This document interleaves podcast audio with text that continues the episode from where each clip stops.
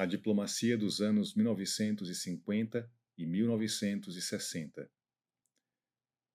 No governo de Juscelino Kubitschek seria possível a tentativa de maior amplitude mundial da ação diplomática brasileira. Com a Conferência de Bandung em 1955, preparava-se a primeira reunião dos países não alinhados em 1961. A recuperação econômica da Europa e do Japão abriu espaço para outras opções de relacionamento. Logo depois de eleito, Juscelino retomou a viagem inaugural de Campos Sales, visitando Estados Unidos, Países Baixos, Grã-Bretanha, Luxemburgo, Bélgica, França e Alemanha Ocidental, onde obteve resultados positivos para a captação de investimentos que alimentassem seu plano quinquenal. Recebeu também visitas de chefes de Estado, como o presidente de Portugal, Francisco Craveiro Lopes buscando consolidar um fluxo regular de ingressos, a diplomacia brasileira levou adiante a ideia da criação da Operação Pan-Americana. Procurando romper as rígidas alternativas impostas pela Guerra Fria, a diplomacia de Juscelino iniciou relações com Romênia, Iugoslávia e República Democrática Alemã. A inauguração de Brasília, em abril de 1960, ensejou diversas visitas de chefes de Estado e de governo e outras autoridades estrangeiras. Em dezembro do mesmo ano, o Brasil receberia a primeira visita de um chefe de Estado africano, o imperador Haile Selassie, da Etiópia. Era o início de uma abertura diplomática que se acentuaria nos governos seguintes de Jânio Quadros e João Goulart, dando o Brasil e a diplomacia brasileira uma presença cada vez mais atuante no mundo. Assinatura de atos entre Brasil e Japão em 1956. Mapoteca do Itamaraty, Rio de Janeiro. Fotografia em preto e branco retangular e horizontal. Retrata em visão frontal um grupo de homens sentados em uma mesa oval com cadeiras estofadas. Três deles no centro da foto, assinam documentos, enquanto dois outros, de costas em primeiro plano, observam. O homem sentado à direita conversa com outros dois, estes em pé, enquanto um deles segura um dos cantos dos papéis à frente do homem sentado. Dois outros homens estão em pé imediatamente atrás dos que estão sentados à esquerda e também observam os papéis. Ao fundo, na sala, pé direito alto e papel de parede de arabescos com tapeçaria na parede, um grupo de cerca de dez pessoas parece conversar. Visita do presidente de Portugal, Francisco Caaveiro Lopes, ao Brasil em 1957. Banquete no Palácio do Itamaraty, Rio de Janeiro. Mapoteca do Itamaraty, Rio de Janeiro. Em vista aérea, esta foto vertical em preto e branco mostra pessoas em trajes de gala passando entre duas fileiras de militares em guarda, às margens do espelho d'água do Itamaraty do Rio de Janeiro. É possível ver mulheres de vestidos longos e homens em trajes militares. Ao fundo, um pedaço da fachada do palácio. No canto esquerdo, há uma vegetação que aparenta ser uma cerca viva e no canto esquerdo a fileira de palmeiras que ladeia o espelho d'água. Juscelino Kubitschek com Takahito Mikasa, príncipe do Japão, em visita a Brasília em junho de 1958. Fotografia em preto e branco e formato quadrado. De baixo para cima é possível ver o príncipe japonês e Juscelino Kubitschek descendo as escadas de um avião, ao fundo. Em último plano há um céu claro e limpo. Em primeiro plano é possível ver pedaços das cabeças de pessoas que estão ao pé da escada. O príncipe japonês olha para um ponto ao pé da escada e traz um chapéu junto ao corpo na mão esquerda. Ele usa um terno de cor escura com paletó de abotoamento duplo.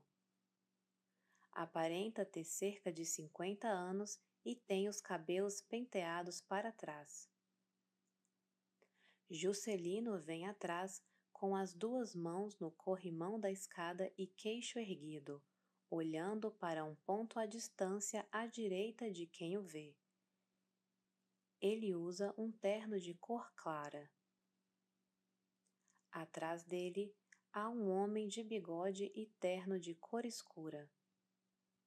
O presidente dos Estados Unidos, Dwight Eisenhower, em visita à futura capital em janeiro de 1960, cicerroneado por Juscelino Kubitschek. Mapoteca do Itamaraty, Rio de Janeiro. A foto em preto e branco retrata um grupo de autoridades caminhando em um espaço aberto. É possível ver ao fundo que se trata de um canteiro de obras há estacas de madeira fincadas no chão e o esqueleto do que parece ser uma das cúpulas do Congresso Nacional. Há ainda um grupo de militares em guarda e observadores, alguns com câmera nas mãos. Dois jovens aparecem ao fundo em cima de uma estrutura para observar os presidentes, que caminham no centro da foto em primeiro plano no que parece ser um tapete, acompanhados de outros três homens, um dos quais usa trajes militares. Os demais usam ternos escuros. Reunião de trabalho entre brasileiros e soviéticos em abril de 1960, durante visita de uma delegação comercial de Moscou. Mapoteca do Itamaraty, Rio de Janeiro fotografia em preto e branco que retrata homens reunidos em uma sala. Ao fundo é possível ver portas e janelas fechadas. Os homens aparecem sentados ao redor de uma mesa de centro, na qual repousam xícaras de café e um cinzeiro. Em primeiro plano, dois homens aparecem de costas para a câmera. No canto direito é possível ver a mão de outro homem que segura um cigarro. Eles olham em direção a um homem sentado em segundo plano, no centro da foto. Ele traja um terno claro e olha para um ponto à direita de quem vê a foto. Em terceiro plano, há três homens sentados juntos que conversam entre si. Por fim, há um homem em pé no canto esquerdo, que parece estar em deslocamento na sala. Valorizando a diplomacia como política de Estado, em 1961, o ministro Francisco Clementino Santiago Dantas recebeu ex-ministros de Estado e ex-secretários-gerais para que conhecessem sua nova equipe de trabalho. O presidente Kubitschek recebe o enviado do Papa João XXIII Cardeal Manuel Gonçalves Cerejeira, a inauguração de Brasília. Mapoteca do Itamaraty, Rio de Janeiro. Fotografia horizontal em preto e branco em lugar aberto. Ao fundo é possível ver parte de uma aeronave em que se lê Caravelle, em letras escuras na fuselagem branca. Em primeiro plano, em visão frontal, o presidente Juscelino Kubitschek à direita e o cardeal Manuel Gonçalves Cerejeira no centro. Juscelino traja um terno escuro com gravata preta. Ele tem cabelos penteados para trás e aparenta ter cerca de 50 anos. Olha para um ponto à direita da foto com as sobrancelhas erguidas. O cardeal, por sua vez, usa batina e uma capa curta, a peregrineta, com bordas ornamentadas. Ele tem pele clara e aparenta ter mais de 60 anos, e tem os cabelos grisalhos penteados para trás. Olha para um ponto distante à esquerda com feições sérias. Há um senhor de terno escuro e feições sérias ao lado do cardeal. Eles estão acompanhados de um grupo de homens, cerca de dez, em segundo plano. Sentados da esquerda para a direita estão Ciro de Freitas Vale, Maurício Nabuco, João Neves da Fontoura, Raul Fernandes, Santiago Dantas, Horácio Laffer, Vasco Leitão da Cunha, Carlos Martins Pereira e Souza e Samuel de Souza Leão Gracier. Em pé da esquerda para a direita estão Mauri Gurgel Valente, Raul de Vicenci, Lauro Escorel, Imar Penha Marinho, Carlos Silvestre de Ouro Preto, Mário Gibson Barbosa, Henrique Vale, Milton Faria, Antônio Camilo de Oliveira, Otávio Augusto Dias Carneiro, Antônio Câmara Canto, André Mesquita. Fotografia em preto e branco retangular horizontal que mostra o grupo de homens em uma sala ampla, de pé direito alto. Ao fundo é possível ver o papel de parede de arabescos e um pedaço de um quadro. Os homens estão dispostos em duas fileiras, sentados em um sofá ou em poltronas estofadas em primeiro plano e em pé em segundo plano. Todos trajam paletó e gravata. Em sua maioria olham para a câmera, à exceção de João Neves da Fontoura, que sorri. Todos têm feições neutras. Presidente Kubitschek recebe o presidente da Itália, Giovanni Gronti, na inauguração de Brasília. Mapoteca do Itamaraty, Rio de Janeiro. A fotografia em preto e branco, em formato retangular horizontal, retrata os dois presidentes em um aperto de mão em primeiro plano. Eles estão de frente um para o outro, vistos de perfil. Juscelino aparenta estar dizendo algo e sorri. Ele aperta a mão do presidente italiano junto ao corpo. Este, por sua vez, tem o braço esticado e um sorriso aberto. Ele é mais alto que Kubitschek e aparenta ter cerca de 50 anos. Tem pele clara e cabelos grisalhos penteados para trás.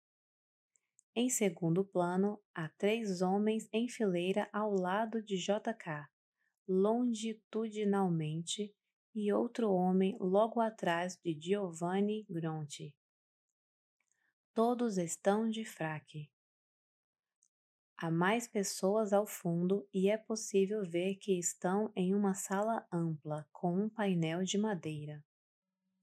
O presidente Humberto Castelo Branco recebe no aeroporto o presidente da República Federal da Alemanha, Karl Heinrich Lübke, e sua esposa em maio de 1964.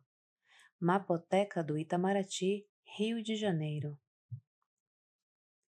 Nesta fotografia horizontal envelhecida em tom sépia, o grupo de quatro pessoas aparece de pé num espaço aberto e plano, a pista do aeroporto.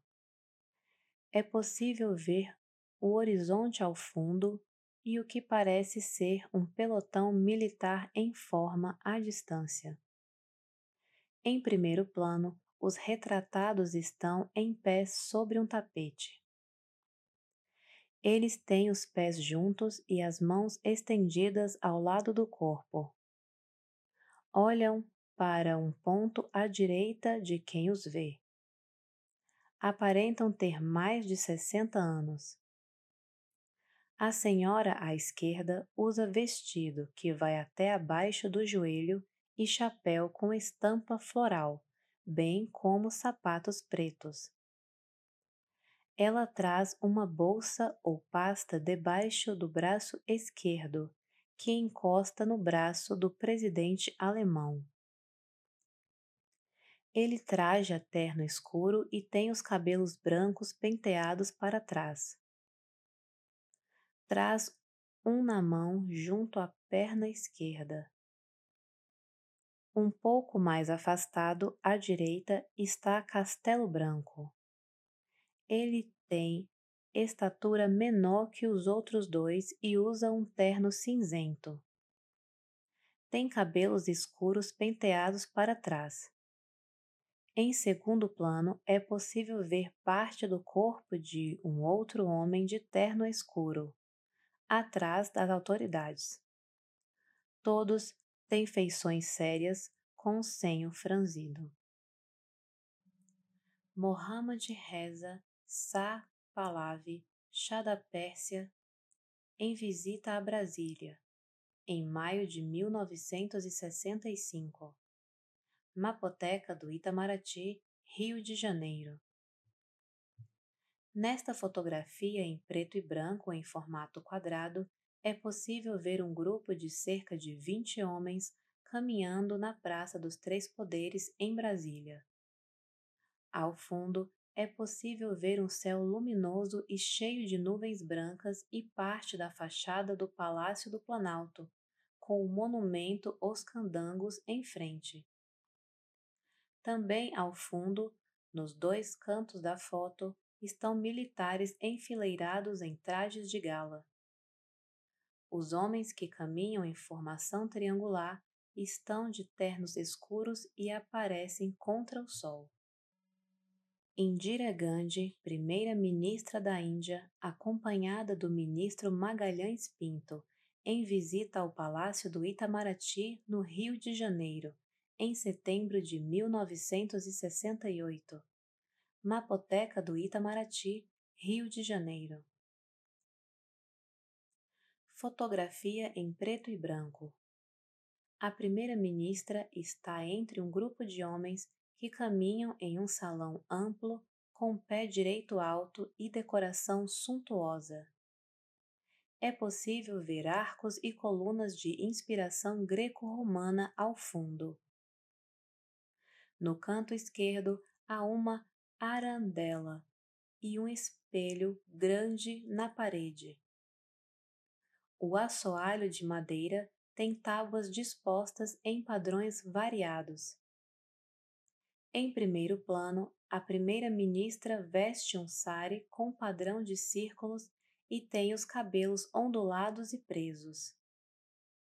Aparenta ter entre 40 e 50 anos e olha com feições sérias para um ponto à direita de quem a vê.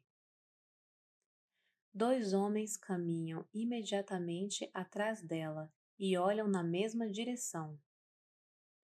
Eles trajam ternos escuros. Na metade direita da foto, três homens de terno conversam entre si e parecem caminhar na mesma direção. Na década de 1960, com a multiplicação das lutas de independência, começaram a surgir os novos estados no continente africano. O Brasil respondeu com celeridade. Entre 1960 e 1962, foram criadas as embaixadas em Gana, Togo, Senegal, Daomé, atual Benin, Mauritânia, Etiópia, Nigéria e Mali, e consulados gerais em Angola e Moçambique. Em 1961, o presidente Jânio Quadros nomeia o primeiro embaixador negro do Brasil, Raimundo Souza Dantas, para a embaixada em Gana. Em 1972, o ministro Mário Gibson Barbosa realizaria a primeira visita de um chanceler brasileiro à África, visitando Benin, Camerun, Costa do Marfim, Gana, Nigéria, Senegal, Togo e Zaire. Finalmente, tendo sido o primeiro país a reconhecer a independência de Angola e das antigas colônias portuguesas, as relações do Brasil com a África passariam a conhecer uma nova dinâmica. Hoje, são 34 as embaixadas do Brasil no continente e 32 as embaixadas africanas em Brasília. Na verdade, a aproximação com a África não era um dado novo para o Brasil, pois até o fim do Império foi intenso o relacionamento entre as duas costas do Atlântico Sul.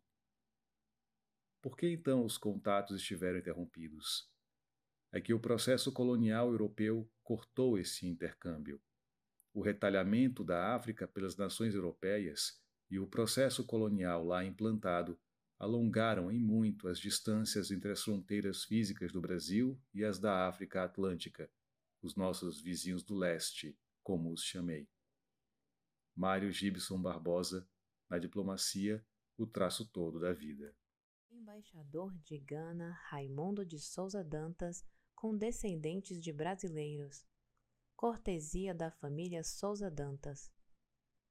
Fotografia em preto e branco de um grupo de pessoas reunidas em uma sala. No primeiro plano, há seis pessoas sentadas, quatro homens e duas mulheres, atrás de uma mesa de centro de madeira escura, onde se vêem pratos, copos e garrafas. Todos direcionam o olhar para algo à direita, fora do quadro. À esquerda, Souza Dantas, negro, calvo e de óculos, de terno preto, está sentado entre duas mulheres vestidas de branco. Atrás das pessoas sentadas há um grupo de doze pessoas em pé. Alguns sorriem e conversam entre si. Presidente do Senegal, Leopold Senghor, condecora o chanceler brasileiro. Foi um reencontro, pois os dois se conheceram em 1961 nas comemorações da independência do país africano. Dakar, 1972. Acervo Mário Gibson Barbosa, Mapoteca do Itamaraty, Rio de Janeiro. Fotografia em preto e branco retangular horizontal. Mostra grupo de pessoas reunidas em uma sala do peito para cima.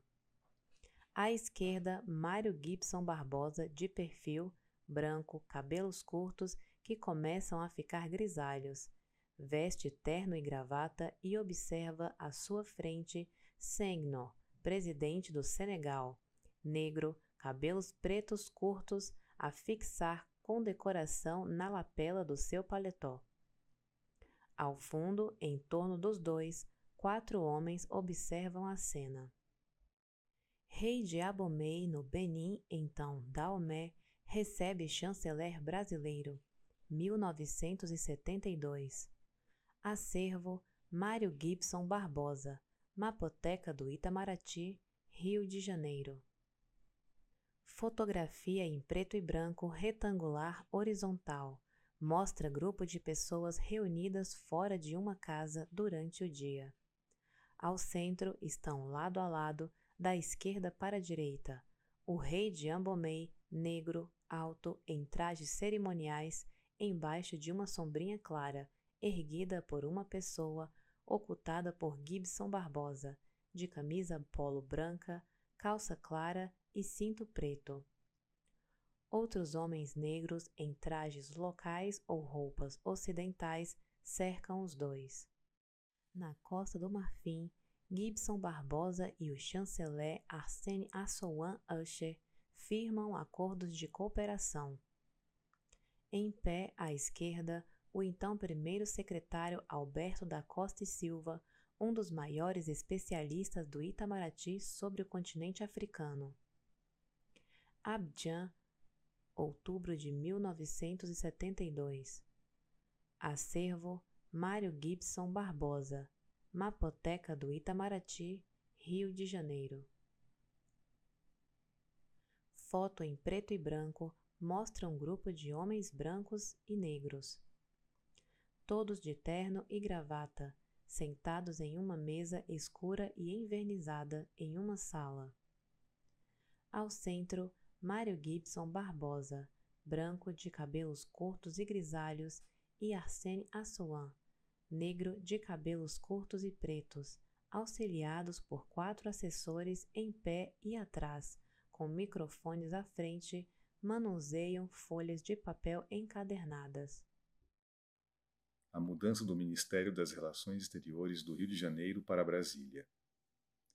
Em 21 de abril de 1960, Juscelino inaugura a nova capital do Brasil. Os órgãos do governo federal se mudam paulatinamente do Rio de Janeiro para o Planalto Central. O Itamaraty seria um dos últimos ministérios a deixar a antiga capital. Até 1970, o ministro mantinha ali seu gabinete, e o ministério apenas se instalaria totalmente em Brasília em 1975. O palácio no Rio de Janeiro permaneceu vinculado ao Itamaraty, abrigando o escritório do Ministério das Relações Exteriores, na antiga capital, e o Museu Histórico e Diplomático, único em seu gênero no mundo, inaugurado em 1957 por iniciativa do chanceler José Carlos de Macedo Soares. Atualmente, o museu e todo o seu rico acervo histórico e artístico, patrimônio do povo brasileiro que o Palácio no Rio de Janeiro abriga, estão sendo restaurados e submetidos a trabalhos de conservação para que possam continuar a manter viva uma importante parcela da memória nacional. Em Brasília, a atual sede do Ministério das Relações Exteriores guarda a tradição do velho palácio no Rio de Janeiro e é, ela também, um monumento arquitetônico singular na nova capital, abrigando o valioso patrimônio artístico, histórico e documental que ressalta a importância do percurso da diplomacia brasileira nos últimos 200 anos da história de nosso povo e de nosso país cerimônia de instalação do Ministério das Relações Exteriores em Brasília, em abril de 1960. Na fotografia, Horácio Laffer, chanceler, Mário Gibson Barbosa, Edmundo Pena Barbosa da Silva, Fernando Ramos de Alencar, Manuel Pio Correia, Antônio Francisco Azevedo da Silva, Pascoal Carlos Magno, Beata Vettori, Marcos Azambuja, e João Augusto de Médicis, entre outros. Mapoteca do Itamaraty, Rio de Janeiro. Fotografia em preto e branco em formato retangular horizontal que mostra cerca de 20 pessoas de pé em uma sala. É o gabinete provisório do Itamaraty na sua inauguração. É possível ver ao fundo paredes brancas do lado esquerdo e do lado direito, janelas que vão do chão ao teto. O assoalho é de cor escura e aparenta ser de madeira. Na parede ao fundo, do lado esquerdo, há uma pintura a óleo emoldurada. É o estudo da obra Independência ou Morte de Pedro Américo, 1886. À frente do quadro está o chanceler Horácio Laffer, que, trajando um terno de cor escura, discursa para os demais presentes. À sua frente há uma mesa retangular de madeira escura e atrás de si há duas cadeiras de espaldar alto. Do lado direito de Laffer, uma senhora de vestido branco e óculos olha para ele com as mãos apoiadas na mesa. Há ainda outros quatro homens de terno que parecem escutá-lo, um dos quais escreve num bloco de notas. Há outros quatro homens e outra senhora do lado esquerdo do chanceler que parecem olhar em direção à câmera. Por fim, no canto direito, outra fileira de homens aparece na foto levemente de perfil, olhando em direção a Horácio Laffer. Todos aparentam ser jovens e vestem ternos. Imagem 186 José Carlos de Macedo Soares, 1883 a 1968. Galeria de Ministro das Relações Exteriores, Palácio Itamaraty, Brasília. Retrato em preto e branco, fundo claro, de homem de meia idade, vestindo terno escuro, colete e gravata borboleta pretos, com um lenço no bolso. Ele tem cabelos lisos que começam a ficar grisalhos nas laterais. Seu bigode é fino e a barba bem feita. Lábios e nariz finos. Olhos escuros com olheiras bem marcadas. O escritor paraibano José Lins do Rego comenta a criação do Museu Histórico e Diplomático do Itamaraty, o jornal 17 de dezembro de 1955. Dois destaques do texto de coluna de uma página de jornal em quadros apontados por setas. O primeiro texto diz: Na pasta das Relações Exteriores, o presidente da República assinou ontem decreto citando o Museu Histórico e Diplomático do Itamaraty. O museu destina-se a guardar e colocar em exposição pública móveis, objetos, alfaias e documentos existentes no Palácio do Itamaraty ou que venham a ser incorporados ao patrimônio daquele ministério. O segundo texto diz: Homens, Coisas e Letras. Um museu no Itamaraty, José Lins do Rego. Criou o embaixador Macedo Soares um museu no Palácio Itamaraty. Falta, sobretudo, ao brasileiro o gosto pela ordenação das peças do seu passado. Parece que temos medo de guardar com zelo o que nos legaram os antigos. Em qualquer cidade da Grécia, ao lado da igreja, dos cemitérios, das antiguidades, dos tempos heróicos, arma-se uma casa com tudo que tenha valor representativo. O que é velho passa a valer como um ponto de referência ou dado positivo para avaliação dos nossos dias. O nosso Itamaraty representa uma época de nossa história, o que foi o esplendor imperial do café, riqueza abundante. Só o palácio é o marco de uma geração de homens que sabiam morar com nobreza. Agora vem a ideia de se reunir na casa de nossa política exterior objetos e documentos históricos que sejam o lastro cultural da casa. Poderemos ter selecionados e catalogados muita coisa que anda dispersa, podendo se transformar o museu em organização num centro de interesse público. Precisamos educar o nosso povo a procurar os museus Faz gosto chegar-se a uma cidadezinha da França e encontrar-se os seus museus repletos de público ansioso para ver de perto o que lhe merece a atenção. Entre nós não há curiosidade para essas demonstrações. Não há por que não educarmos o povo para isto. Quando estive na Suécia, num passeio aos arredores de Stockholm, a casa particular de um homem rico abria suas portas à frequência de toda a gente. Uma lei obrigava o milionário a exibir a estranhos as suas preciosidades de arte.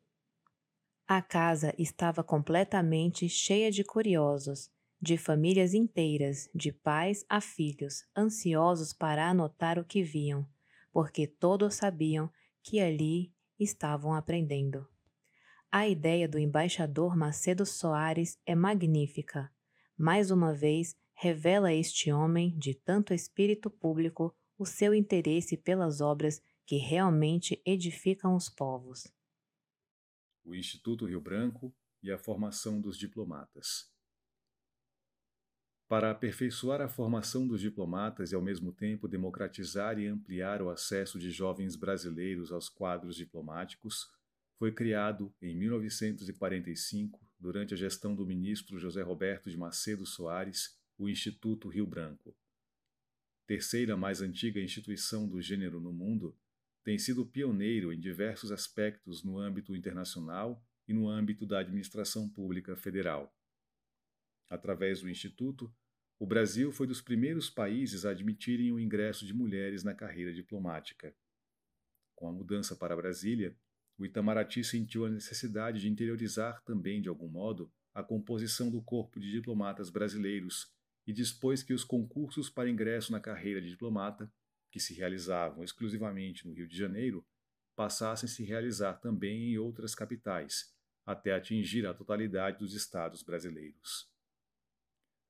O Itamaraty foi, assim, pioneiro no recrutamento local de candidatos ao ingresso no serviço público.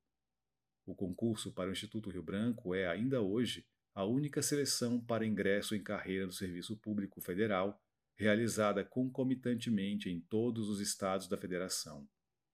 Como consequência, democratizou-se o ingresso, facilitando a participação de candidatos sem a necessidade de se deslocarem ao Rio de Janeiro ou a Brasília. O serviço diplomático brasileiro é hoje muito mais representativo das várias regiões do país.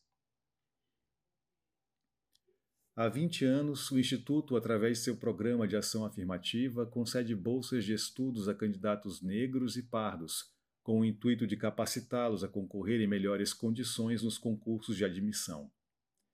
Disso já resultou o ingresso de cerca de 50 desses bolsistas na carreira de diplomata. Imediatamente após a publicação da Lei 12.990 de 2014 sobre reserva de vagas para a admissão de negros e pardos no serviço público, o Instituto Rio Branco foi dos primeiros órgãos federais a reservarem 20% das vagas oferecidas em seus concursos a esses brasileiros. Desde aquele ano, pelo menos, aquele percentual de candidatos negros e pardos tem ingressado por ano no curso de formação de diplomatas. O Instituto foi também pioneiro na oferta de vagas e bolsas de estudos a jovens diplomatas de outros países. Esse programa, criado em 1976, e voltado sobretudo para países que não dispõem de cursos semelhantes, já formou mais de 260 diplomatas de mais de 50 países, contando com o apoio da Agência Brasileira de Cooperação. O Instituto mantém acordos com mais de 50 institutos ou academias governamentais semelhantes em todo o mundo. Turma de 1948 Mapoteca do Itamaraty, Rio de Janeiro foto retangular em preto e branco da turma de 1948 do Instituto Rio Branco, no Rio de Janeiro. Há oito homens sentados. Três deles, ao centro, usam ternos claros. Os demais usam ternos escuros. Atrás deles, em pé, há sete homens. Dois deles trajam ternos claros e os demais terno escuro. Todos usam camisas brancas. O chão é de azulejo, com desenhos em formato geométrico, e ao fundo, metade da parede é de azulejo e a outra metade tem cor clara. Exames de admissão ao Instituto Rio Branco, 1965 e 1972, Mapoteca do Itamaraty, Rio de Janeiro foto em preto e branco do exame de admissão ao Instituto Rio Branco, no Rio de Janeiro, em 1965. Os inúmeros participantes estão sentados com os braços apoiados sobre sua mesa. Eles estão com o tronco e cabeça levemente inclinados para frente. Eles vestem camisa branca e terno. Ao fundo, a parede é clara e tem duas grandes portas. Há um homem em pé de costas para a foto, como se estivesse saindo da sala. Exames de admissão ao Instituto Rio Branco, 1965 e 1972. Mapoteca do Itamaraty, Rio de Janeiro foto em preto e branco do exame de admissão ao Instituto Rio Branco, no Rio de Janeiro, em 1972. Os inúmeros participantes estão sentados em carteiras enfileiradas, com braços apoiados sobre sua mesa. Eles estão com o tronco e cabeça levemente inclinados para frente. Imagem com fundo escuro turma de 1958, Mapoteca do Itamaraty, Rio de Janeiro. Foto retangular em preto e branco da turma de 1958 do Instituto Rio Branco, no Rio de Janeiro. Em uma escadaria em frente a um prédio, posicionados em um degrau abaixo, estão sete homens. Dois deles usam ternos claros, os demais ternos escuros.